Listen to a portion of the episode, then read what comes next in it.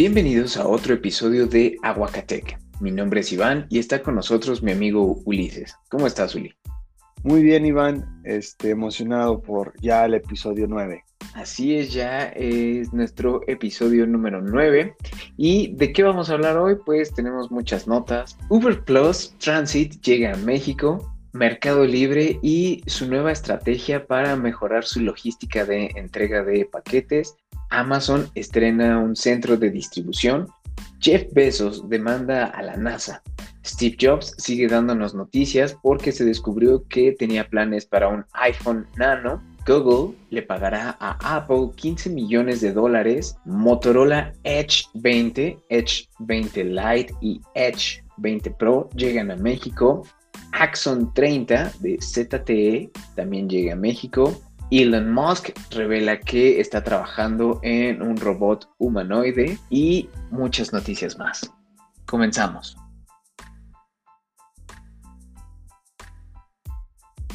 Muy bien, pues entonces Uber Plus Transit, el nuevo producto de Uber, se incorpora a la Ciudad de México en este momento. ¿Qué nos puedes contar de esto, Uli?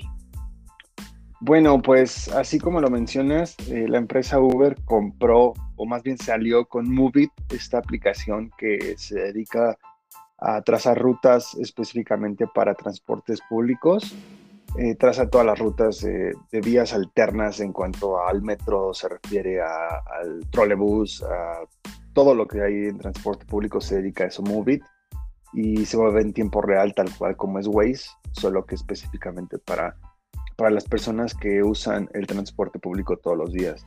Y Uber Plus Transit se dedica a una integración y combinación de lo que es Uber con Movit y ya puedes trazar de una manera más precisa tu destino si es que le pones a Uber Plus Transit, no sé, quiero ir al Estadio Azteca, eh, voy a usar Uber saliendo del metro Tasqueña y ahí te trazan exactamente cuánto tiempo te tardas, qué líneas tienes que tomar, en dónde tienes que transbordar, eh, qué camioncitos pasan por ahí si no quieres usar el metro.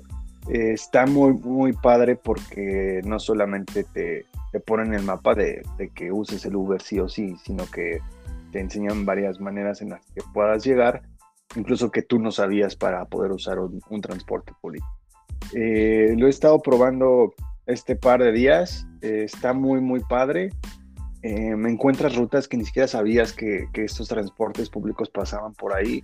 Te ahorra muchísimo tiempo y este y qué bueno, porque en nuestro metrópoli es, es padre que tengamos estas aplicaciones que existen, por ejemplo, en Los Ángeles o en Nueva York, eh, que ya exista Uber Plus Transit en México, es muy padre. Sí, está increíble porque al menos para mí que no sé andar en Ciudad de México, tener esta aplicación como, eh, como un recurso más eh, para trazar una ruta, para encontrar vías de transporte público, que como digo yo no soy ningún experto en Ciudad de México, pues, pues está muy bien, eh, me encanta esta iniciativa y pues a ver cuándo se me hace ir a probarla. Sí, así es. Este, y bueno, nada más mencionar que si aún no pueden encontrar esta opción en la aplicación de Uber, se puede este, actualizar esta aplicación conforme van pasando los días. Eh, al parecer a finales de este mes ya tienen que tener todos los dispositivos la opción dentro de Uber y también dentro de Movit. Es decir, en las dos aplicaciones se va a poder ver esta opción. Y pues bueno, a ver qué les parece. Ok, y actualmente solo va a ser para Ciudad de México, ¿verdad? Así es, ahorita nada más en nuestro país es la ciudad. Ah, ok, muy bien. Excelente. Pues vamos a la siguiente nota y es sobre Mercado Libre. Mercado Libre planea pagar mil pesos por nueve horas de entregas de paquetes. Este es su nuevo programa de repartidores independientes. En una conferencia de prensa, Mercado Libre dijo que este programa de repartidores independientes permitirá acelerar los tiempos de entrega, eh, solo en el programa de agencias de paquetes que involucra locales comerciales, se estima que ya hay mil locales comerciales registrados en tres estados de la República. Este programa comenzó desde febrero y se hizo el anuncio con la meta de tener repartidores independientes en 30 ciudades, todo esto para alistarse para el buen fin de 2021. ¿Cómo ves esto, Uli? Está pues padrísimo porque mil pesos por una, una ruta de nueve horas de entregas no suena nada mal. Em, la iniciativa que está teniendo Mercado Libre con esto es obviamente para competirle a Amazon con su esquema de Amazon Flex. Em, aunque pues causó esta controversia por ofrecer este tipo de empleos sin seguridad social ni ninguna otra prestación, pero pues a quién no le viene bien un dinerito extra al empleo que, que, desenvolvamos. Entonces, qué padre, eh, me interesa mucho porque pues la paga es buena, eh, yo no soy quien para negar un dinerito de más, tal vez lo pruebe, tal vez no, pero qué bueno que exista. Sí, em, como lo dices, e, este tipo de sistemas como Amazon Flex eh, causa controversia porque te ofrecen un empleo sin seguridad social u otras eh, prestaciones. Y es muy similar igual a lo que pasa con Uber o los socios conductores de Rappi o los repartidores de Didi, pero si lo ves desde un punto de vista como un, side hustle un eh, ingreso adicional, pues está bien porque a lo mejor ya tienes tus prestaciones con tu empresa principal o tu trabajo principal y este nada más lo utilizas como un, dinero extra. El problema viene cuando este tipo de empleos se convierten en la, en la primera alternativa o la primera opción para, muchos eh, mexicanos y esa es la realidad, ¿no? Sí, así es. Ah, ah, habrá que, ver cómo, cómo se mueven este tipo de cuestiones, principalmente en México, porque sí, como dices, hay gente que no tiene alternativa y pues no puede tener otro empleo y tienen que acudir a esto ah, como su primera opción pero pues yo creo que tanto Amazon como Uber, como Rappi y ahorita Mercado Libre tienen que hacer algo al respecto porque tienen que darse cuenta que por lo menos en México este tipo de empleos son primera opción y no, un ingreso adicional, desafortunadamente. Así es. Yo creo que Mercado Libre eh, igual y si toma eh, alguna postura más em, del lado de los trabajadores, eh, al menos siento que de estas empresas que mencionamos, Mercado Libre es como, más consciente y sobre todo porque es latinoamericana, digo, Rappi también, pero Mercado Libre tiene más años en el mercado, en la industria. Yo creo que ellos podrían ser los primeros en, tomar eh, el, el, paso o la batuta como ofrecer prestaciones más allá de nada más ofrecerte el salario. Y como dices, habrá que esperar a ver en qué resulta toda esta nueva tendencia de la gig economy. Así es. Bueno, y en otros temas, Amazon estrena su centro de distribución en Sonora para prometer más entregas de un día en México. Eh, bueno, como todos lo sabemos, Amazon crece, crece, crece y no para. Y en marzo de este año anunciaron la construcción del centro de distribución de Hermosillo, Sonora, y bueno, la nueva planta tendrá como prioridad agilizar y acortar los tiempos de entrega en la región noroeste de México. Em, además de, pues esto va a generar más empleos, es algo muy bueno, de manera directa o indirecta. Y bueno, en el caso de las personas que vivan en el norte del país, específicamente en Hermosillo, Sonora, podrán contar con entregas ese mismo día, lo cual también es padrísimo. Y bueno, recordemos que Amazon opera de manera oficial en México desde el 2015, eh, con sus primeros dos centros de distribución, uno que existe en Cuautitlán, en el Estado de México, y después en Apodaca, en Nuevo León, y el otro que está en Tepoztlán, en el Estado de México, con más de 100 mil metros cuadrados. Son, son enormes, son, son enormes de verdad. Y el quinto que se encuentra en el Estado de Jalisco. Eh, ya van creciendo más estos centros de distribución en nuestro país, lo cual es buenísimo. Y bueno, o sea, es, la competencia directa, específicamente hablando de, Mercado Libre, de hecho, pero qué padre que existan estos centros de distribuciones eh, y cada vez estén llegando más al país porque Amazon sí te promete la fecha de entrega, me parece, ¿no? Nunca me ha fallado a mí, por lo menos. Así es, a mí tampoco me ha fallado Amazon en cuestión de tiempos de entrega. ¿Y sabías que el centro de Tepoztlán es considerado el más grande de América Latina? Sí, de hecho tengo un, conocido que, trabaja ahí, me dice que está enorme, está enorme de verdad. Y está muy contento de trabajar ahí el, de Tepoztlán está, está padrísimo. Sí, estoy viendo las fotos del nuevo centro en Hermosillo y se ve súper moderno. Eh, digo, es un eh, centro de distribución, obviamente todo súper industrial, pero las bandas transportadoras, los acomodos de los racks, todo, todo se ve muy moderno, muy padre. Y pues qué bien por Amazon que va a mejorar su oferta su calidad de, en el servicio de entregas, eso siempre lo ha caracterizado y ojalá también se pongan las pilas para mejorar las condiciones de trabajo. Sí, exactamente. Y hablando de Amazon, pues Jeff Bezos demandó a la NASA por haber elegido SpaceX de Elon Musk sobre Blue Origin. Y dice nuestro querido Jeff eh, que fue una evaluación ilegal e inapropiada. En el alegato presentado a la Corte de Reclamaciones Federales de Estados Unidos, la compañía se cuestiona la evaluación ilegal e inapropiada de la NASA de las propuestas presentadas para el programa a la Luna. Recordemos que el mes pasado la Oficina de Responsabilidad del Gobierno respaldó a la NASA sobre su elección de un único proveedor para construir el módulo lunar, que en este caso fue SpaceX, con un presupuesto de 2.9 millones de dólares. Y pues bueno, Jeff es un hombre al que no se le puede decir que no y ahí está la prueba. Eh, está haciendo su berrinche, reclamando y al parecer eh, creo que le van a hacer caso y van a, reabrir la, contienda por ver quién, quién va a ser el proveedor, ¿no, Uli?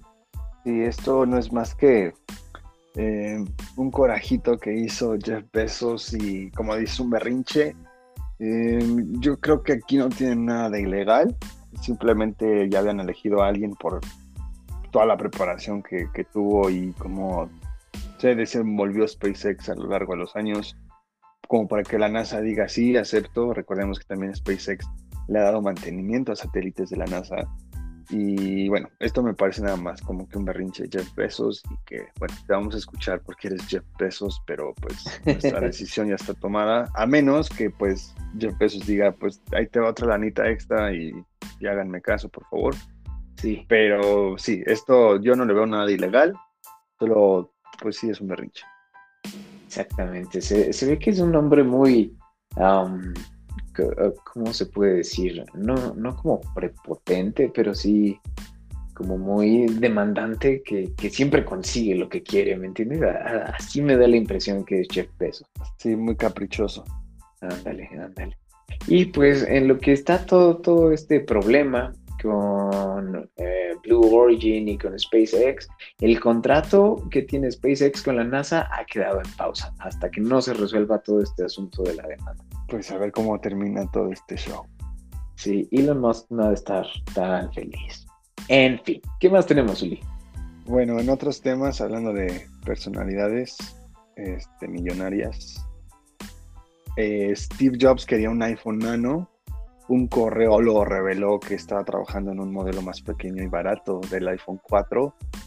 en 2011 hubieron rumores de este supuesto iPhone Nano, un modelo mucho más pequeño que conocimos, que era el iPhone 4.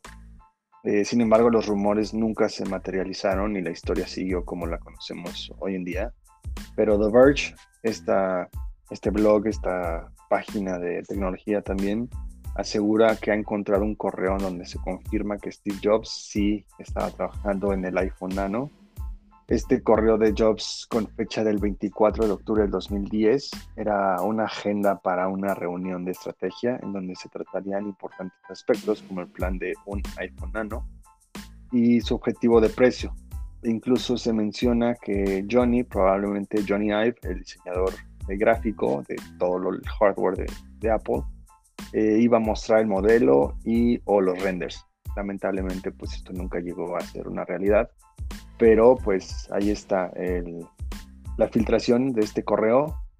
Em, nunca vamos a saber eh, de qué se trataba, tal vez era como un iPhone 12 mini, nunca lo sabemos, pero pues es curioso que Steve Jobs desde el 2010 haya estado pensando en un teléfono más pequeño que el iPhone 4 aunque ahorita obviamente con los teléfonos con pantalla enorme Em, obviamente se extrañan los teléfonos del tamaño del iPhone 4, por ejemplo, pero en ese entonces tener un iPhone 4 y tener un teléfono más pequeño que el iPhone 4, quién sabe cómo hubiera sido.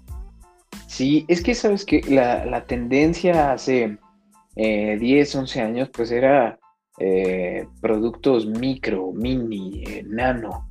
O sea, mientras pudiera sacar un teléfono más pequeño, pues era una super innovación y no, no se pensaba tanto en el consumo de contenido y por lo tanto en el tamaño de, las pantallas. Digo, la prueba está en que al iPhone 12 mini no le ha ido tan bien en ventas como, como esperaba Apple o como lo planeaba Apple. Eh, ahora se busca que los equipos sean más grandes, pantallas cada vez más grandes, eh, con menos eh, marcos o menos recuadro. Y, sabes, también eh, esta nota que estamos viendo habla de que Steve Jobs también tenía un plan para crear un iPhone de bajo costo basado en el, iPod, en el iPod Touch para reemplazar el iPhone 3GS de ese momento. Y fíjate cómo se dieron las cosas, que eh, igual unos años después pues salió el, el, iPhone 5C, me parece, ¿no? Que era una opción como barata, por así decirlo, y pues eh, después eh, cómo fue evolucionando la línea del iPhone a llegar a lo que estamos ahora, ¿no? Cuatro modelos de iPhone insignia, por así decirlo, y adicionalmente el iPhone accesible, que es el iPhone SE. Sí, correcto.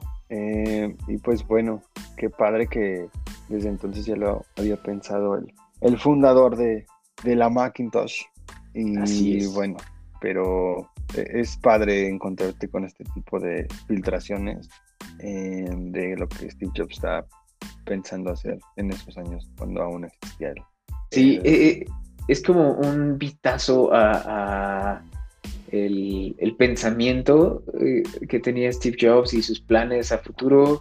Sí, como, dices, está, está muy padre y muy, muy llamativo. Bueno, a mí me llama mucho la atención como saber cómo pensaba Steve Jobs o cómo piensan eh, estos eh, genios eh, emprendedores como Steve Jobs o Elon Musk, por ejemplo, o en su momento Jeff Bezos también. Sí, y lo digo porque cuando él presentó el iPod, pues cambió todo, o sea, fue un antes y un después cuando se presentó el iPod a la historia específicamente de la tecnología y cómo lo vendió de que aquí te caben miles y miles de canciones. Em, obviamente enterarte por un correo desde cuándo lo tenía pensado, cómo lo, diseñó, eh, en qué se enfocó y después sacarlo a, la venta. De hecho, apenas yo encontré mi iPod Classic y lo adoro, me encanta tenerlo ahí nada más. Para mí es, un pedazo de historia de, de, todo lo que significó cuando salió un iPod y lo feliz que éramos con un iPod. Claro, claro. Sí, fueron épocas increíbles. Y hablando de Apple, como si le hiciera falta dinero a esta empresa, Google le va a pagar 15 mil millones de dólares en 2021 para seguir como el buscador predeterminado en el iPhone.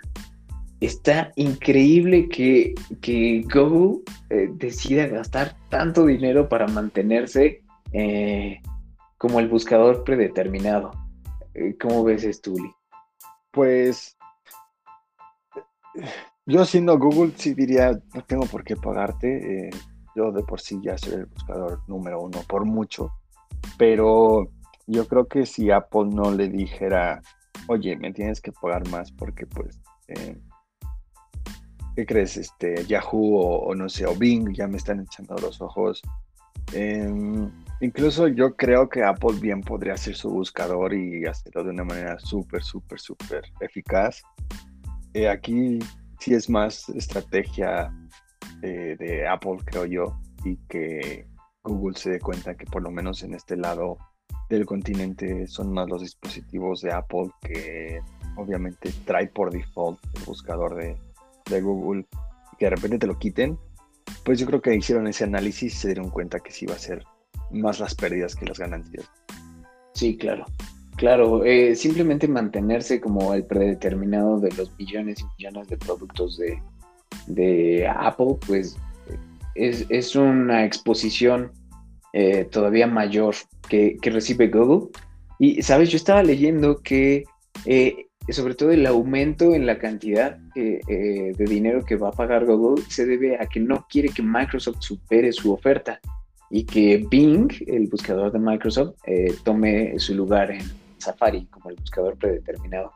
Y otra cosa también que te quería comentar Fíjate, eh, la mayoría, la mayor parte de usuarios de iPhone eh, no le mueven tanto a las configuraciones, no, no se meten a cambiar el buscador predeterminado. O sea, la misma naturaleza del sistema operativo que es eh, tan intuitiva y tan fácil hace que no tengas la necesidad de buscar o quererle cambiar algunos aspectos, ¿me entiendes? Entonces, si Google ah, deja de ser el buscador predeterminado, los usuarios no van a decir, ay, no, yo no quiero tener a Bing, yo eh, quiero Google, y no se van a meter a las configuraciones a hacer los cambios, ¿me entiendes? Entonces, yo, creo que Google lo está viendo por, e, ese lado y, dice, ok, vamos a gastar dinero aquí, vamos a invertirlo, y al final yo creo les va a retornar muy bien esa inversión. Sí, exacto. O sea, como te digo, se hizo un análisis y se dieron cuenta que son más las pérdidas que las ganancias si, si no estuvieran con Apple y pues vamos a hacer una oferta de 15 mil millones de dólares que nos sobran para que sigamos siendo tu buscador predeterminado. Y bien, en otros temas, Motorola Edge 20, Edge 20 Lite y Edge 20 Pro llegan a México. Son los tres nuevos flagships para todas las gamas, lanzamiento y precio oficial de estos teléfonos. El Motorola Edge 20 Lite de 128 gigas estará en 8.499 pesos. El Edge 20 normal, 10.999 pesos. Y el Edge 20 Pro de 256 gigas. Aún no tenemos el precio oficial. Estos ya se pueden encontrar en la tienda en línea de Motorola em, con los operadores que ustedes deseen o si, lo quieren desbloqueado también lo pueden adquirir así. Em, ¿En qué cambian uno con otro? Bueno, pues el Lite nada más, este, todos vienen con una pantalla de 6.7 pulgadas, eso es un hecho, con resolución Full HD eh, y con una relación de aspecto de 20.9. Las tasas de refresco de las pantallas ahí sí ya cambian. De Lite empiezan en 90 Hz, después a 144 Hz y el 20 Pro también será de 144 Hz. La pantalla pues ya va a tener un cambio de Gorilla Glass de 3 al 5. obviamente el 5 es el que tiene el 20 Pro. Y bueno, vienen con eh, memoria para expandir. Todos van a venir con Android 11. Eh, vienen con una cámara triple de 108 megapíxeles los tres. Y obviamente los cambios angulares de las cámaras van a ir cambiando conforme al Light, al normal y al Pro cámara frontal va a tener 32 megapíxeles. La batería de Lite va a ser de 5000 mAh, del normal va a ser de 4000 mAh y del Pro de 4500. Está raro, ¿no? 5000 mAh para el modelo Lite, 4000 para el modelo normal y 4500 para el modelo Pro. Esto porque eh, siendo la versión light eh, no necesitas eh, tantas especificaciones ni que el procesador corra todo lo que era para poder tener el rendimiento que promete. Y obviamente el, el Pro, teniendo menor batería, necesita más procesador y va a correr muchísimo más cosas ya que pues especificaciones son más altas eh, y obviamente su batería por, quiero yo pensar por regulaciones, eh, es menor. Recordemos que esto lo hizo también Apple con el iPhone 12 Pro y el 12 Pro Max. Eh, su batería sigue rindiendo casi lo mismo, aunque la batería es más pequeña que la del 11 Pro y 11 Pro Max. Pero en cuanto tengamos más especificaciones de estos teléfonos, se los haremos saber. Y bueno, ya están disponibles en nuestro país. Sí, yo estoy viendo aquí las fotos, los colores se ven muy bonitos, un eh, como turquesa, un verde, agua oscurito, plateado, azul, negro, eh, lector de huellas en el costado, en el botón del bloqueo, eh, se ven muy bien los teléfonos, sí me gustan. Y qué bueno que tenemos más ofertas aparte de las de Samsung, porque la neta a mí no me gustan los de Samsung. Así es. Y bueno, hablando de flagships, también tenemos a ZTE, ¿no, Iván? Así es, ZTE, esta eh, empresa china de telefonía, trae sus flagships Axon 30 Ultra y Axon 30. Eh, estos dos teléfonos integran una pantalla de 6.67 pulgadas, sin embargo, el Axon 30 Ultra eh, incluye una pantalla AMOLED curva, mientras que el Axon 30 normal es una pantalla AMOLED eh, completamente plana o flat. Para el Ultra la tasa de refresco es de 144 Hz y para el normal, el Axon 30, es de 120 Hz. Eh, diferencias, pues obviamente el Ultra tiene 12 GB de RAM, mientras que el normal, el estándar, tiene 6 GB de RAM. Los dos van a incluir Android 11. En el apartado de las cámaras, tienen cuatro módulos, eh, una cámara de 64 megapíxeles eh, con estabilización óptica, un gran angular igual de 64 megapíxeles y un especial para retratos igual de 64 megapíxeles con una apertura de 1.9, cámara frontal de 16 megapíxeles, baterías 4600 miliamperes eh, en el modelo Ultra y 4200 en el modelo estándar. El modelo Ultra ofrece conectividad 5G, Wi-Fi 6 y Bluetooth 5.2, mientras que el modelo normal eh, solo ofrece 4G normal. Precios. Aquí sí está abismal la diferencia de precios. El modelo Ultra llega en 24.200 pesos, mientras que el modelo estándar llega en 9.000 pesos. Creo que es una muy buena oferta, eh, un teléfono, eh, hablando específicamente del estándar Axon 30, 9.000 pesos y todo lo que te está ofreciendo, un procesador de 8 núcleos a 2 eh, GHz. creo que es una muy buena propuesta para el mercado mexicano eh, yo creo que va a, colocarse fácilmente como un, eh, modelo alto en ventas. Hablando específicamente del Axon 30 Ultra, es el modelo que vale eh, 24.200 pesos. Eh, sí lo veo difícil porque pues si ya tienes 24.200, pues puedes irte por un iPhone 12 normal de 128 GB, puedes irte por algún Samsung también. Entonces, eh, ahí sí está más de pensar. Pero en el caso del Axon 30 creo que es una muy buena ah, propuesta para considerar. Y pues también viene en eh, colores eh, divertidos, con un acabado en la parte de atrás muy brillante, así como, como marmoleado rosa, no, sé cómo describirlo. Pero está muy bien. Sí, de hecho, también leyendo las especificaciones, veo que trae una carga rápida de 66 watts por USB tipo C también, también está padre que traiga eso. Sí, ha de ser un, mega cargador, así una cajita, bueno, una caja de, carga enorme, pero, pero está padre que, te ofrezcan e, esa posibilidad. No sé, ¿qué, te gusta? Como en media hora de tener carga completa, ¿no? Sí, yo creo que sí. Es, es impresionante que traiga 66 watts ahí en, la caja del teléfono, así que pues, ah, voy a cargar mi cel, también traigo 66 watts. Pues imagínate, 60 watts más o menos en ese rango andan los cargadores, pero eh, de laptops. O sea, una MacBook Pro usa un cargador de, 60 watts. Pues muy bien. Bueno, en otros temas vamos a recapitular un poquito lo que pasó el pasado domingo domingo 22 de agosto. Eh, era un día, creo que común y corriente para todos nosotros. Y de repente se filtró el, el tráiler de Spider-Man No Way Home.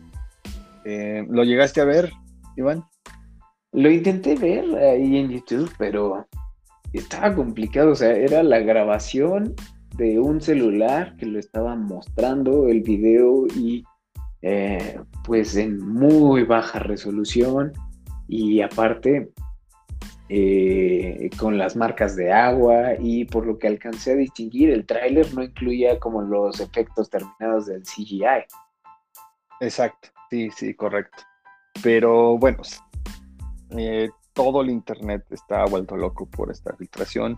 creo que a Sony no le quedó de otra más. O creo que también ya lo tenían preparado para al día siguiente en este evento de Sony anunciarlo, que por fin llegó este tráiler el lunes. Eh, igualmente todo el internet se volvió loco. En lo personal me gustó, me emocionó mucho. Ah, hasta que yo no vea a Toby y a Andrew creo que no me voy a poder ilusionar del todo. Ahí tengo todavía como que una incertidumbre de que no me deja dormir en paz, de, si van a estar o no van a estar.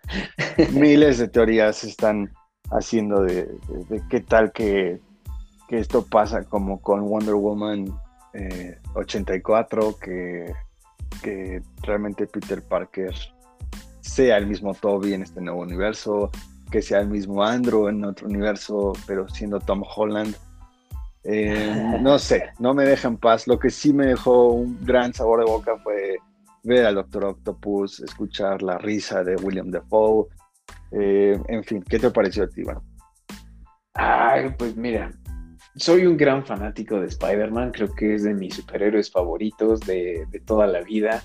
Este, ¿me emociona la película? Sí, sí me emociona, la voy a ir a ver unas 10 veces al cine, sí, sí la voy a ir a ver. Pero sabes qué, yo sigo manteniendo mis reservas. La, entrega pasada, eh, Far Home, no me gustó para nada. Eh, creo que eh, hicieron caca a, Misterio, o sea, el villano que es lo que representaba y las veces que ha puesto en aprietos a Spider-Man, pues no, no se compararon con, con, lo que nos entregó la película. Este, literal, eh, lo hicieron un pendejo, lo voy a decir así. Y, entonces, pues ahora ver que van a traer a Electro, a Sandman, a Lagarto, a el Duende Verde, eh, al Doctor Octopus, eh, pues me preocupa que le vayan a dar ese mismo tratamiento a, estos villanos y todos los villanos de, de Spider-Man son icónicos y se deben de tratar como tal. Entonces, tengo mis reservas con la película, eh, estoy emocionado, pero intento contenerme y mantenerme realista. La verdad, eh, yo, yo, creo que va a ser un producto decepcionante para los fans eh, tan hardcore como, como lo soy yo de Spider-Man. lo siento decirlo, pero, pero así, así creo que va a ser este producto que nos van a entregar.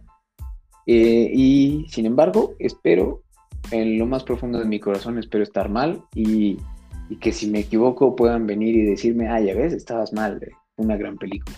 Ojalá también pase eso. Sí, creo que todos pedimos eso, aunque por todo el hype que se está viviendo y todo lo que la, la gente pide, todo el fandom de Spider-Man que pide, es nada más que salga esa escena icónica de los tres Spider-Man viéndose fijamente, señalándose. Eh, pero ¿a qué costo nos van a dar esa escena? Es decir, tú te enfocas mucho en, los villanos y puede ser que nos den a los villanos hechos basura, pero que sí nos den esa escena y que esa escena perdone absolutamente el resto de la cinta, tampoco va a ser justo, aunque eso es lo que todo el fandom pide. Y pues ahora sí que, como, como bien dice el dicho, cuidado con lo que deseas porque puede cumplir.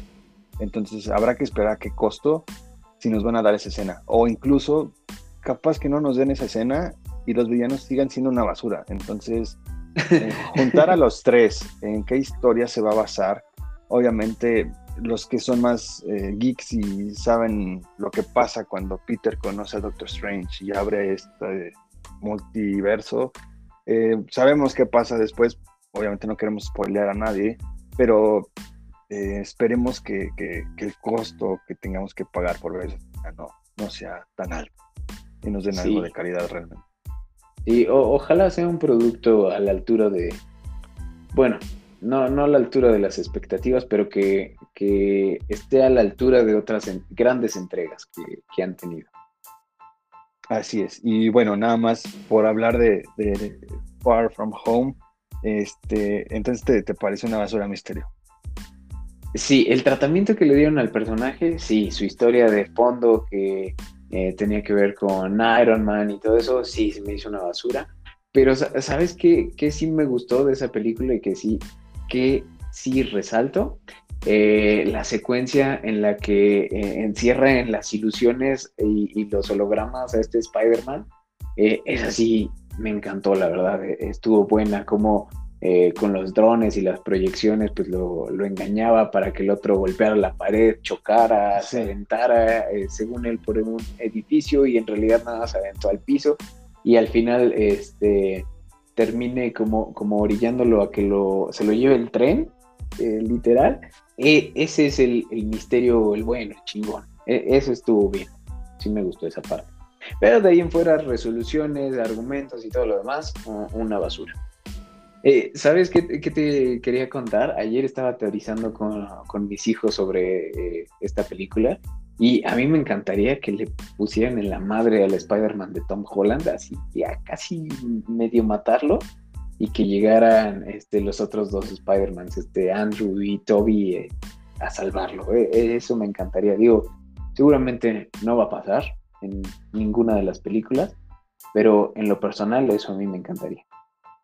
Estaría padre, pero como dices, no, no va a pasar porque precisamente esta es la película de Tom Holland. Aunque lleguen a salir o no lleguen a salir los demás, esta película, pues, protagonista siempre va a ser Tom Holland. Entonces, pues muy complicado que eso pase.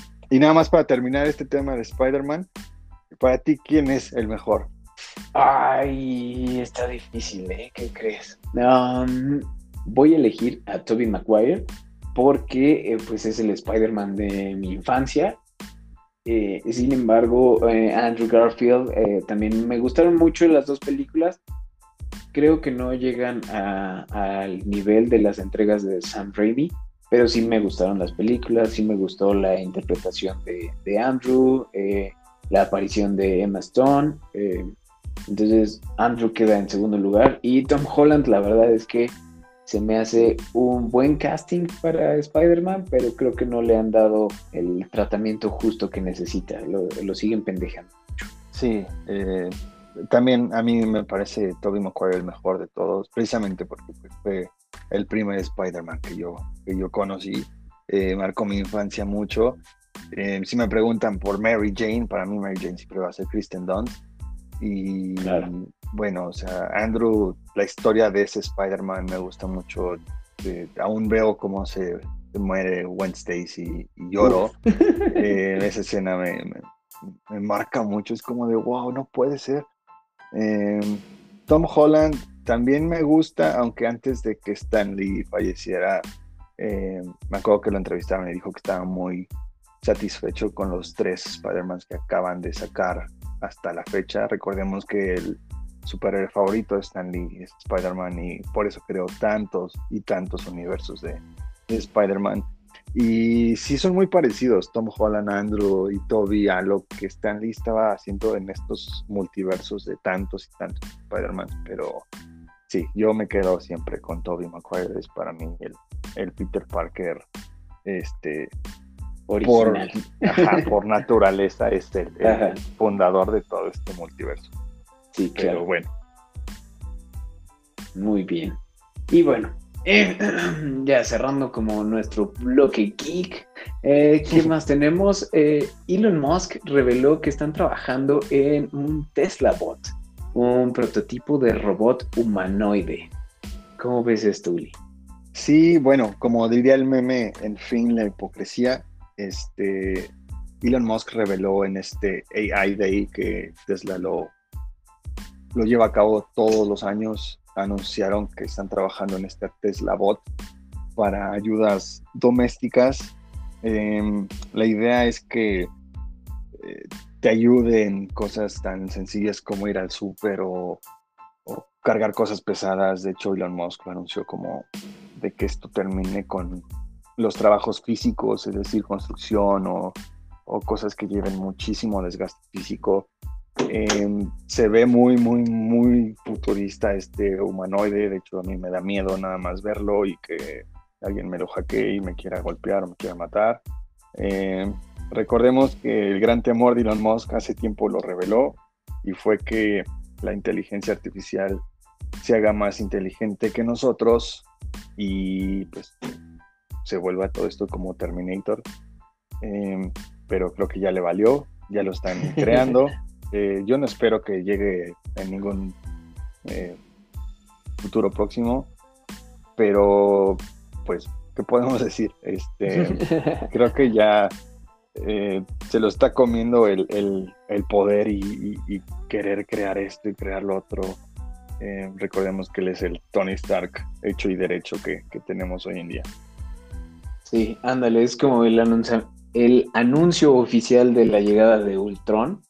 Y como dices, eh, la hipocresía hace años que Elon Musk tuvo una plática con Mark Zuckerberg donde, le dijo a Nel, güey, necesitas estudiar más la inteligencia artificial y, es algo súper peligroso a, este, a lo que debemos de tener mucho cuidado cuando lo desarrollamos.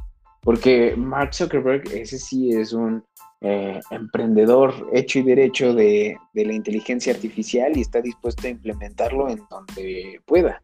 Él sí tiene desarrollada su inteligencia para la casa que se llama Jarvis y lo deja que controle todos los aspectos como eh, físicamente de su casa.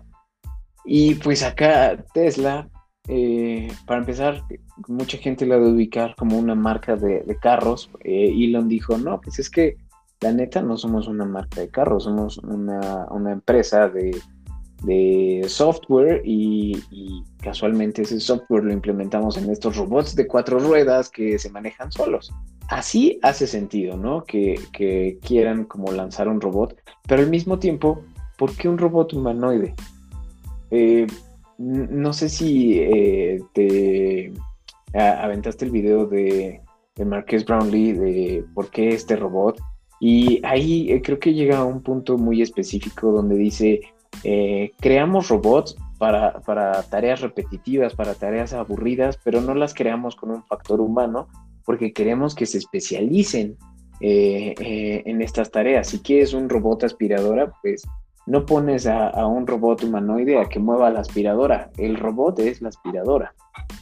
usó ese ejemplo en concreto y, creo que me hizo mucho sentido y, no imagino un, un, eh, un, escenario en la vida real donde tú le digas eh, a, tu robot Tesla, oye, este, ve por mis hijos a la escuela o oye, haz, haz esto. O sea, eh, no le veo mucho sentido.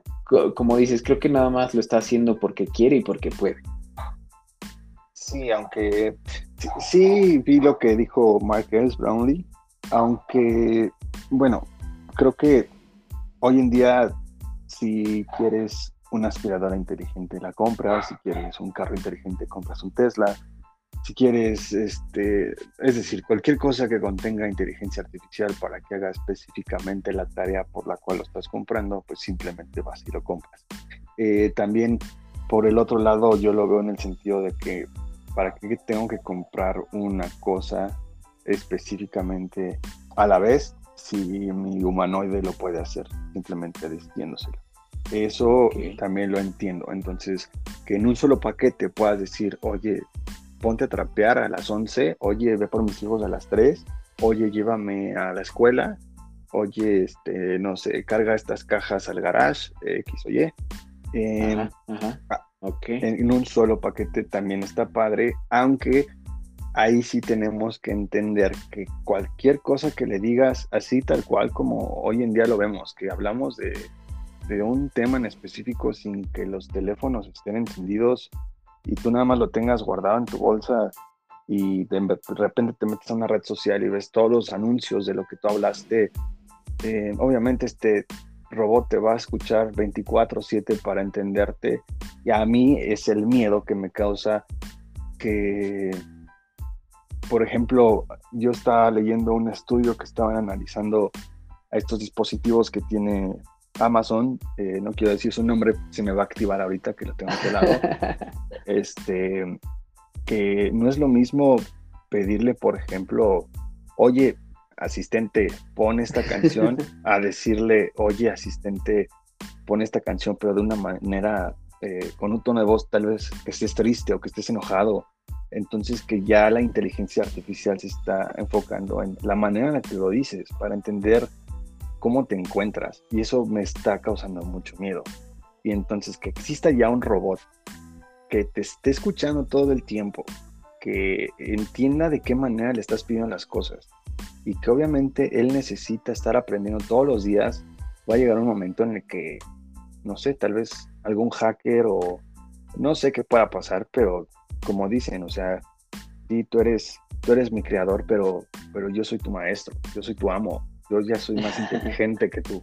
Claro. Como lo dices, como Ultron, yo me estoy mal viajando, pero, pero para allá estamos yendo. La inteligencia artificial es muy peligrosa, demasiado, muy delicada.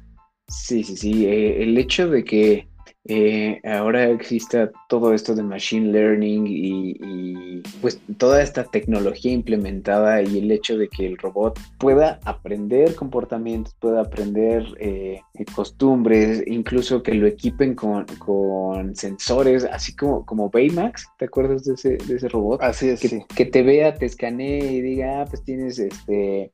Eh, la dopamina muy baja o, yo qué sé, no, no soy este, científico así como para, para decirte eso, ¿no? Pero, pero el punto es que te escanee y sepa cómo te sientes, sepa qué necesites, eh, te recomiende cosas y, al final, pues lo hemos visto en tantas historias de, ciencia ficción, terminen por, por, control, por controlarte y por decirte, eh, eres un riesgo para ti mismo, este, ya no puedes estar a cargo de ti, ahora todo lo voy a hacer yo. Y sabes otra cosa que, que, me llama la atención, que en el lanzamiento de este robot eh, dicen eh, puede, que puede eh, transportar, bueno, hablan de sus capacidades físicas y, hacen la aclaración que no tiene tanta fuerza y no puede correr tan rápido y no es tan alto para que una persona, un humano normal pueda someter al robot. O sea, es, se ve ahí que Elon está consciente del peligro que involucra este tipo de innovaciones y aún así lo está llevando eh, a una versión comercial, ¿me entiendes? Sí, exacto. Es que también tenemos que verlo del lado eh, de ventas, de publicidad, de lo que genera que una empresa como Tesla presente tan solo un prototipo así. Obviamente, si a él le valió, eh, valiéndole el riesgo que conlleva tener inteligencia artificial en un humanoide, este, pues obviamente le das hincapié a todas las demás empresas que compiten contigo. Ah, pues mira, si Tesla ya lo hizo, pues yo también lo voy a hacer. Y tal vez no con los mismos estándares que lo está haciendo Elon Musk, y tal vez no con las mismas prioridades con las que lo está haciendo Elon Musk. Elon Musk tal vez lo está haciendo con, con un enfoque, con un objetivo de, no sé, tal vez esto sea creado para, eh, no sé, tal vez me imagino ayudar a una señora que vive sola, que, es de la tercera edad, que, no puede solita, pues, bueno, que este humanoide le ayude. Pero otras empresas que no tengan esos mismos estándares de seguridad, eh, sí se puede desatar algo que, pues nadie quiere y no quiero que yo viva en la época donde nació un Ultron. sí, oye. ¿Cuánto le echas que cueste este robot súper tecnológico? En pesos yo calculo, en, yo creo, no sé, 300 mil pesos, algo así. O sea, también habrá que ver en su batería, si nada más tentándose se carga, si picándole la cabeza o no sé, la sí, habrá que ver sus especificaciones técnicas. Ajá, pero, pero me da mucho miedo eso. Pero sí, igual y hasta llega en tres versiones, ¿no? Como los celulares, su modelo Light, el normal y el Ultra. Y Ultra Pro. Ajá, el, Pro ya es este, ya te lleva volando y todo, como Ándale. Un, Iron Man. Ándale. Pues sí. Bueno, a ver qué nos depara el futuro con Ultron, digo, con el Tesla Bot. Eh, la, verdad no creo que Tesla lo, lo saque pronto, aunque diga que el próximo año, pues ya sabemos cómo, cómo es Tesla. Sí, exactamente. el próximo año van a anunciar que se retrasó otros tres años y sucesivamente. sí, igual va a llegar Xiaomi y va a anunciar, sabes que ya está a la venta nuestro humanoide y ya lo pueden comprar, les cuesta 13 mil pesos. Ándale, ándale, me lo ganaste en 13 mil pesos, ya este, puedes llevar tu robot autónomo a casa. Bien, y en otras notas, eh, Beats Studio Bots llega a México. Ah, ¿Te acuerdas de Beats? Sí, claro, todavía tengo mis beats ahí arrumbados. los uso, pero sí, ahí los tengo. Este, estaban de moda muchísimo, era lo mejor de audio, ¿te acuerdas? Según, según este... Sí, según, los famosos, ¿no? Ándale. Dice, según todos los eh, artistas y deportistas que les pagaron por hacer comerciales y usar la marca. Eh, bueno, pues para los que no sepan, Beats era una marca de, audio, bueno, todavía lo es, pero eh, ahora son propiedad de Apple, ya tienen varios años que fueron adquiridos por Apple y pues no habían dado mucho de qué hablar, realmente como que Apple los compró y todos los conocimientos, patentes y todo lo que tenía Beats eh, lo implementaron a su propio audio. Pero eh, recientemente los Beats Studio eh, ya están disponibles en México y para que se den una idea, implementan la misma tecnología de los AirPods Pro, pero a un precio más accesible, 3.300 pesos, y también son compatibles con Android. Entonces eso está súper bien, la forma en la que conectan. Eh, los que tengan unos AirPods Pro o, AirPods normales o básicamente cualquier accesorio de Apple no me dejarán mentir. Eh, por ejemplo, tú acercas tu, el estuche de tus audífonos, lo abres y te aparece una pantalla este, emergente en tu iPad, en tu iPhone, donde eh, te muestra el nivel de batería este, del estuche de carga y de cada audífono.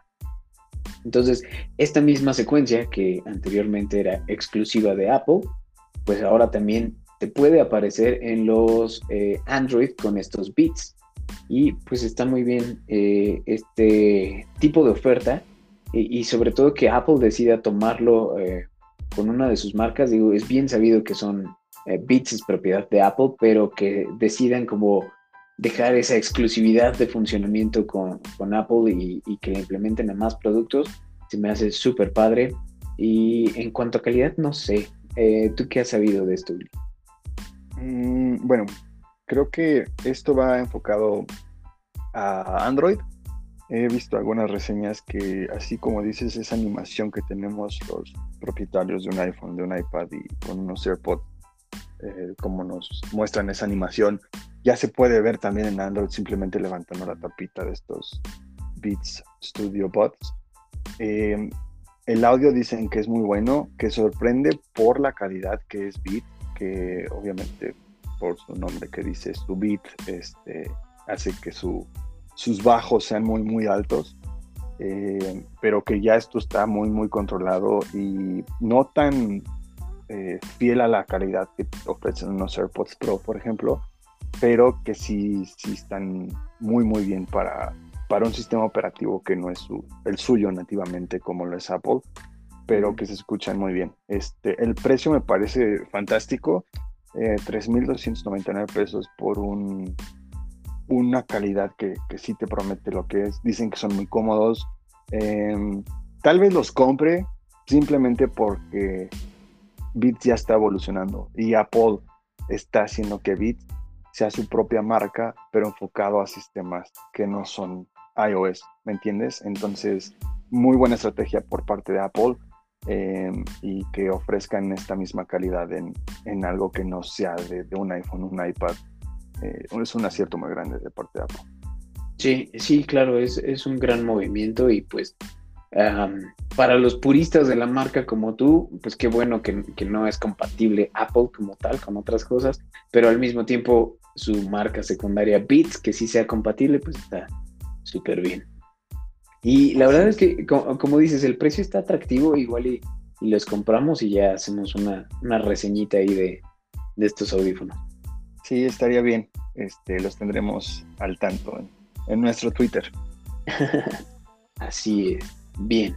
Y en nuestra siguiente nota, eh, los videojuegos violentos atentan contra la dignidad humana.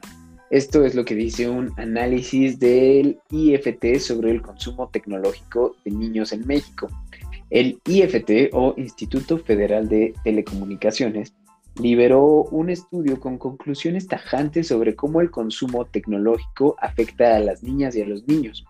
En este reporte dicen que los videojuegos violentos, y cito textualmente, atentan contra valores humanitarios como el respeto a la vida y la dignidad humana. Eh, incluso en otra sección asegura que el consumo es desmedido de contenidos virtuales y genera personalidades retraídas, agresivas e intolerantes, y que las redes sociales pueden trastocar procesos de neurodesarrollo fundamentales. Híjole, que este tema es, es muy delicado, es muy sensible, precisamente porque son niños, y, yo no creo que esté mal el estudio, creo que sus conclusiones son, son correctas, sin embargo, hay que contextualizar también eh, eh, toda esta información. No se trata nada más de, ah, el videojuego eh, los hace violentos, el videojuego los hace este, malos, insensibles. Sí, sí afecta, pero también influye mucho la educación que, se les dé a los niños aparte del videojuego. Obviamente que si dejas a los niños jugando 15 horas videojuegos, Grand Theft Auto, pues obviamente van a, van a perderle como ese respeto a la vida, entre comillas, por la naturaleza del videojuego. Pero ahí es donde entran los papás y creo que eh, el estudio debería de ser más como, como dirigir más sus conclusiones hacia la educación que damos nosotros como padres. En mi caso, por ejemplo, y, no lo digo porque me considere un experto o porque quiera imponer mi, mi ideología sobre alguien, simplemente eh, en mi caso, eh, yo dejo que mis hijos eh, jueguen videojuegos, que consuman este tipo de contenido, pero con medida. Por ejemplo, hay, hay videojuegos que sé que no deben de jugar por su edad, por la temática que tratan, por las gráficas, por diversos temas, ¿no? Y y trato de irlos exponiendo gradualmente. Ah, bueno, pues ahora ya tienes más años, ahora ya podemos jugar este otro juego y siempre con horarios claros eh, y, límites de tiempo incluso, no sé, puedes jugar de 5 a 7, 2 horas diarias eh, o, cada tercer día. Eh, en fin, hay, hay muchas estrategias que debemos implementar nosotros como padres, porque también, imagínate en tiempo de pandemia, todos encerrados en casa, ¿qué, es lo que van a hacer los niños? ¿Me entiendes? ¿Qué otra cosa les puedes poner a hacer más que que se entretenga? Porque también es, mucho tiempo sin actividades eh, eh, físicas, por así decirlo, sin poder salir al parque, sin poder ir a la escuela, sin poder eh, ver a sus amigos. Entonces, ¿cuál es la única alternativa que tenemos? Pues literal, videojuegos, que jueguen en línea con los primos, que jueguen en línea con los amigos. Pero como digo, eh, el videojuego como tal eh, es, es parte del problema, sí, pero al final la solución está más en nuestra crianza, en los valores que nosotros decidamos implementar, en explicarles la, la, línea divisora entre la ficción, que es el videojuego, y la vida real. A lo mejor en un videojuego, pues sí da igual este, cuántos NPCs mates o cuántas veces tú mismo te mueras y revivas, pero pues en la vida real es diferente la historia, ¿no? ¿Tú qué opinas, Uli? Sí, eh, concuerdo con todo lo que acabas de decir. Yo también cuando era muy pequeño me acuerdo que mi, mi papá siempre se sentaba a mi lado y vamos a jugar Zelda y de tal hora a tal hora vas a jugar. Eh, conforme fui creciendo me fueron llamando la atención eh, otros juegos y también mi papá decía, a ver, ¿de qué se trata este juego? Antes de comprártelo, pues voy a voy a leer de qué se trata, voy a preguntarle al señor de la tienda de, qué es y todo, y después decido si te lo compro o no. A veces yo mismo me enojaba con mi papá, decirle, ¿por qué no me lo compras si todos mis amigos ya lo tienen? Y mi papá se sacaba de onda y decía, ¿por qué le dejan a sus hijos jugar esto si aún no puede? O sea, no va acorde a lo que yo estoy enseñándole, a cómo yo lo estoy educando. Entonces, mi papá siempre me decía, discúlpame, no te lo puedo comprar ahorita, este, cuando seas más grande te lo, te lo voy a comprar. Eh, entonces yo, yo crecí con, esa idea y tú obviamente acabas de decir exactamente lo mismo con tus hijos, eh, que tengas estipulados ciertos horarios, eh, lo que consuman es bajo tu supervisión, ya que tú te des cuenta completamente de que el juego no es nada violento, y sobre todo que estés ahí al lado de ellos y les digas que es realidad y que no, para que siempre ellos tengan en mente que están jugando un juego nada más. Eh, es muy importante eso, es parte, yo creo que ya en la época que vivimos de tanta tecnología y tantos juegos que existen, es vital que tengas ahí a, tu padre, a tu madre, a tu tutor, a, alguien supervisando lo que consumas, porque también es, es un arma prácticamente darle una computadora, darle una consola de videojuegos a, un niño que, no lo vas a supervisar. Es, para mí es algo estúpido, es como darle una pistola, o sea, obviamente si el niño no tiene conocimiento, pues, pues bájale el gatillo. ¿Por qué? Porque apenas está experimentando qué se trata.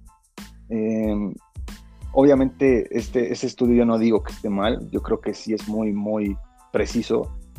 Yo digo que es correcto, pero tampoco hay que generalizar. También hay personas que, que verifican qué consumo están teniendo los, los niños y también creo que de ahí radica el, la persona que va a ser de grande, porque eh, sí es muy, muy delicada esa línea de, de qué es realidad y qué, qué sigue siendo un juego de repente un niño que no tiene supervisión y está jugando grande Fauto y ve que puede atropellar gente y puede sacar una pistola y, matar a alguien en el juego y escapar de la policía, ya no pasa nada y puedes volverlo a hacer. Eh, si no tienes supervisión, va a llegar un punto en el que te vas a perder y lo vas a terminar haciendo.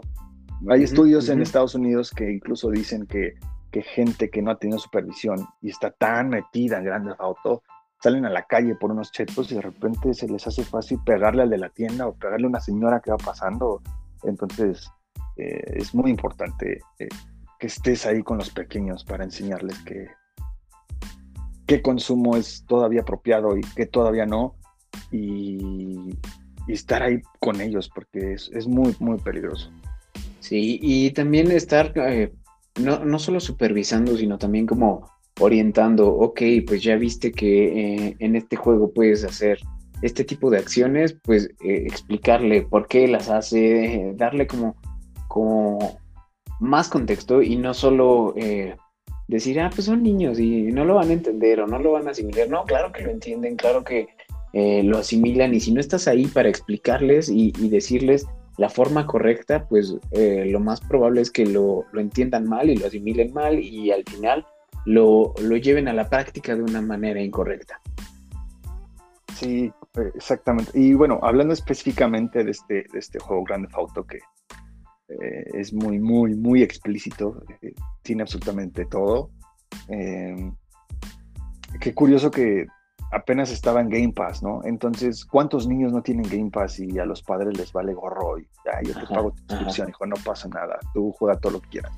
Si ven Grande Fauto y ven la popularidad que tienen todos los niños, eh, yo me he dado cuenta que estando jugando este videojuego precisamente en línea y traigo los audífonos y todo, eh, hay un buen de niños de 8, 7 años, de, de 6 ahí jugando y diciéndote fuck you y no te no sé qué y te voy a matar. Y, y estoy seguro que sus papás no los están viendo jugar y ni riéndose de, ay, hijo, sí, sí, sí, sigue alimentando a la madre, no pasa nada. Obviamente están solos y, eso, eso está mal, ¿no? es un juego para ellos. Así es. Conclusiones, pues supervisen a sus hijos, no, no les entreguen cualquier contenido y no porque digan, ah, son videojuegos, quiere decir que todos los videojuegos son para niños.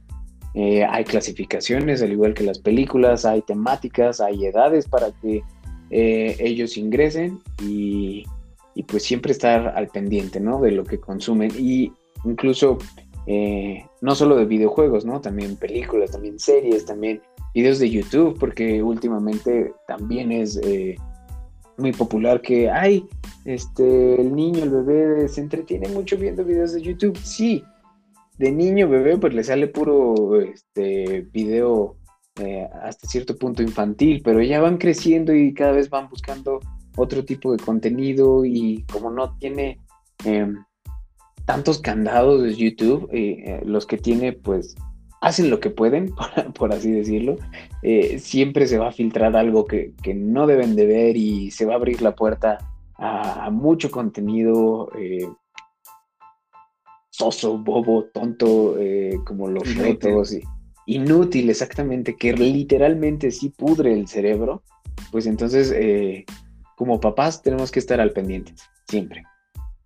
Sí, este, y bueno, nada más para terminar justamente lo que acabas de hablar de YouTube. Eh, yo veo mucho los videos estos del escorpión dorado. Me ha tocado ver que la gente luego lo saluda y no sé, una señora de repente le dice, oye, mi, hijo es muy fan tuyo, que no sé qué. El escorpión le pregunta, ¿cuántos años tiene tu hijo? No, pues tiene ocho, tiene siete. Oiga, señora, no mames, ¿cómo cree que está permitiendo que su hijo vea mi contenido? No sea babosa, o sea, ¿qué le pasa? O sea, que el mismo ah, escorpión ah. dice, no manches, ¿por qué haces eso? Si estás viendo lo que hablo, cómo me expreso, o sea, no inventes. Pero bueno, eh, hay que ser más conscientes como padres de qué estás permitiendo que tus hijos consuman. Correcto. Dirían por ahí, tienes el valor o te vale. Televisa. ok. Y bueno, pues hablando de videojuegos, ¿qué sigue, Uli? Eh, bueno, un tema bastante interesante, emocionante para mí es que Halo Infinite eh, ya tiene fecha de lanzamiento.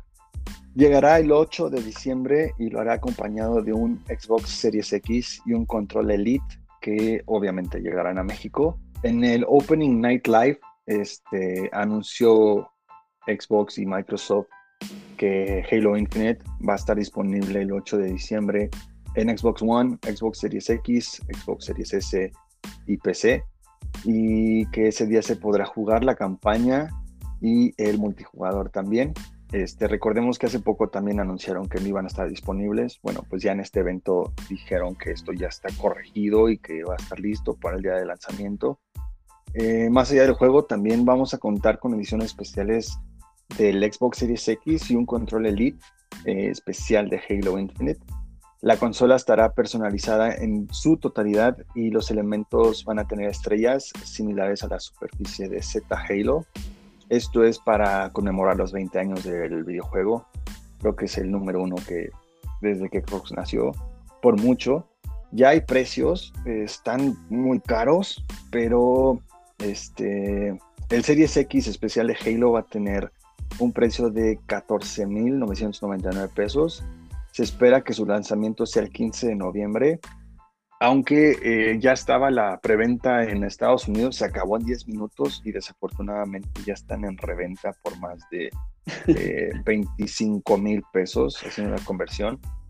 Y bueno, el control Elite Series 2 de Xbox también va a ser especial de Halo, va a tener un precio de 5.200 pesos. Ya también estaba la preventa en Estados Unidos y se acabó a los 10 minutos. Eh, aún no tenemos este, stock en México. Mm, estaremos al pendiente porque pues por lo menos un control yo sí voy a agarrar. ¿Tú, qué vas a agarrar, Iván? Ay, yo creo que, bueno, para empezar, eh, me gustaría comprarme el, Xbox, la edición especial. Se ve muy, muy, muy, muy padre, muy, muy chingón. Eh, está increíble el color gris, las estrellas, así como las líneas de, las armaduras del Master Chief y todo eso. Está impresionante. Pero, pues como dices, ya se acabó. Yo, la neta, eh, si termino comprando el Series X, igual y compro la edición normal y, busco por ahí eh, la skin. Eh, creo que me habías comentado que ya había salido la, skin. Entonces eh, te la pego ahí al, Xbox, más fácil. Sí, correcto. este, y pues bueno, en, en xbox.com.mx va a estar la, la preventa de la consola y de, del control, aunque pues no tenemos todavía fecha de disponibilidad para México en Estados Unidos ya se dijo que para el 15 de noviembre va a estar disponible tanto el control como para eh, la consola. Pero bueno, este los mantendremos al tanto y pues ya empiezan los festejos de Halo. Oye, el control Elite eh, se me hizo carísimo, ¿no? Digo, se llama Elite por una razón. Tiene más botones, tiene personalización de joysticks, eh, eh, pues tiene muchas más cosas y obvio el color eh, verde del Master Chief con el número 117 por ahí eh, en una esquinita, pero 5 mil cachito de pesos, 5 mil 200 pesos por, un control, ah, no sé. bueno, tú sí lo vas a comprar, pero siendo objetivo, siendo objetivo, ¿crees que sí, sí te ayude a, a mejorar tu juego, por ejemplo? Yo estaba en planes de comprar el Elite Series 2, la versión normal, tiene un precio de 4.299 pesos. Eh, aún así es caro por ser nada más un control, pero obviamente te ahorras este tema de las baterías que contiene el, el control del Xbox normal. Eh, tiene algunos botoncitos personalizados en la parte de atrás, carga USB-C, este, se puede cambiar la altura de los joysticks, eh, le añades o, le quitas peso al control, este, mil configuraciones que puedes hacer en, el software de, Xbox con, con este Elite, pero específicamente el de Halo, pues obviamente nada más vas a estar pagando por, por este, este skin que trae hecho de, de, Halo, que los, hasta los botoncitos este, están personalizados, eh, es decir, o sea, pagas por, por, esto que es el Master Chief, pero 5 mil pesos, digo, si le juntas otros 3 mil ya estás prácticamente comprando un Xbox Series S. Entonces, mm, pues si lo ves en la, en la conveniencia en cuanto al dinero, financieramente hablando, pues mejor me espero y compro un Series S, pero, pero pues si ya tengo el X, pues ya voy a invertir por el control. Eso sí. Pues pero pues bueno, es el tema de Halo. este, qué padre que ya hayan anunciado también que se viene este, la campaña y el multijugador en la fecha de lanzamiento. Este, Oye, pues el multijugador es gratis, ¿eh? Eso, eso, sí me gusta, sí me late. ¿Va a ser como Battle Royale? Este, sí, se rumora que se viene un Battle Royale. Aún está pendiente otro tráiler de un gameplay más masivo. Prometieron este, los chavos de, los estudios de Halo, pero esperemos que con este tráiler ya sea oficial lo que se viene rumorando desde el año pasado, que va a haber un Royal como, como en Fortnite y como en Warzone y como en Free Fire y como en Apex Legends. Esto obviamente va a ser un masivo que pues, nos va a volver locos a todos. Ah, pues qué padre, qué bien. Yo sí, la neta espero con ansias ese eh, multijugador tipo Battle Royale. Eh, antes no era fan de los Battle Royales, ahora eh, que he jugado Warzone, bueno, ya me gustan, también le entro ahí a Apex Legends. Este, sí está padre y Halo fue uno de los primeros videojuegos shooters, primera persona que yo personalmente jugué, me encantó la primera entrega, la segunda, la tercera, la cuarta y más o menos, y eh, pues sí, obviamente estoy emocionado y le voy a entrar ahí eh, a las partidas. Pues ahí le estaremos dando. Este, a ver si armamos un Twitch para, para cuando llegue Halo y este y pues jugar con, con alguno de nuestros seguidores. Sí, con alguno de nuestros escuchas que quiera ahí rifarse contra nosotros, pues nos vemos allá. Así es, espartanos.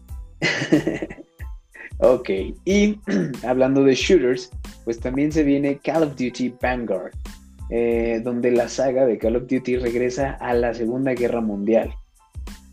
¿Te emociona este? Em, un poco. Eh, yo lo único que quiero es que en Warzone ya quiten ese Dance, ese mapa, ya quiero otro. Pero se ve padre, se ve, se ve con mucha acción, aunque ya había salido el World War II hace poco, eh, pero pues a ver cómo compite Vanguard contra Battlefield 2042, que ese sí se ve muy, muy, futurista. Ah, pues sí, eh, promete varias cosas, 20 mapas en el modo jugador, eh, modo trampas en PC, el regreso de zombies, eh, pues eh, está padre, digo, me llama la atención. Eh, ah, ojalá eh, van a integrar elementos de, este nuevo juego de Vanguard en Warzone, entonces probablemente veamos un nuevo mapa, o si no es que el mismo Verdansk, pero en versión en los años 40. Ahorita, si no me equivoco, estamos en los 80, ¿no? En, en el mapa.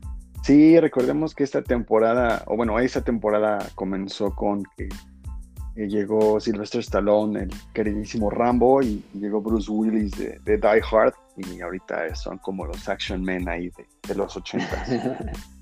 Sí, igual y con esta nueva entrega nos vamos más atrás en el tiempo y vemos un Dance en eh, la época de la Segunda Guerra Mundial, todo devastado, no, no sé, ahí que pueda salir, pero sí, pues con vacas ahí y todo. Ajá, ya, ya es necesaria una actualización al mapa, como dices.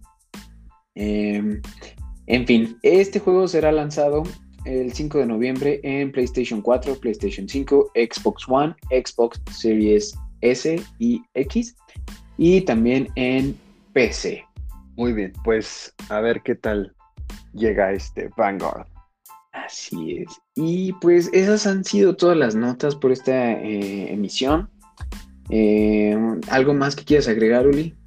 Este, sí, nada más eh, anunciar que estamos a prácticamente 15 días del evento de Apple y vamos a tener algún especial ahí de todas las filtraciones que han habido. Eh, obviamente no lo hemos hecho antes porque mientras más se acerca la fecha, más precisas son estas filtraciones, pero esperen antes de este evento eh, un episodio dedicado nada más a las filtraciones de, previo a este evento y posteriormente obviamente un episodio dedicado nada más a cuando sea este evento. Se está tentativamente hablando de que sea el 14 de septiembre el evento, el anuncio de iPhone 13. Sí, igualmente yo ya estoy muy, muy emocionado por, por esta fecha. Y bueno, nada más eso. Eh, gracias Iván, gracias a todos los que nos han escuchado, a todos por sus comentarios, su feedback. Recuerden seguirnos en aguacatec-mx. Y bueno, cerramos ya este episodio 9. Nos escuchamos la otra semana, Iván. Muchas gracias a todos. Nos escuchamos a la próxima. Bye.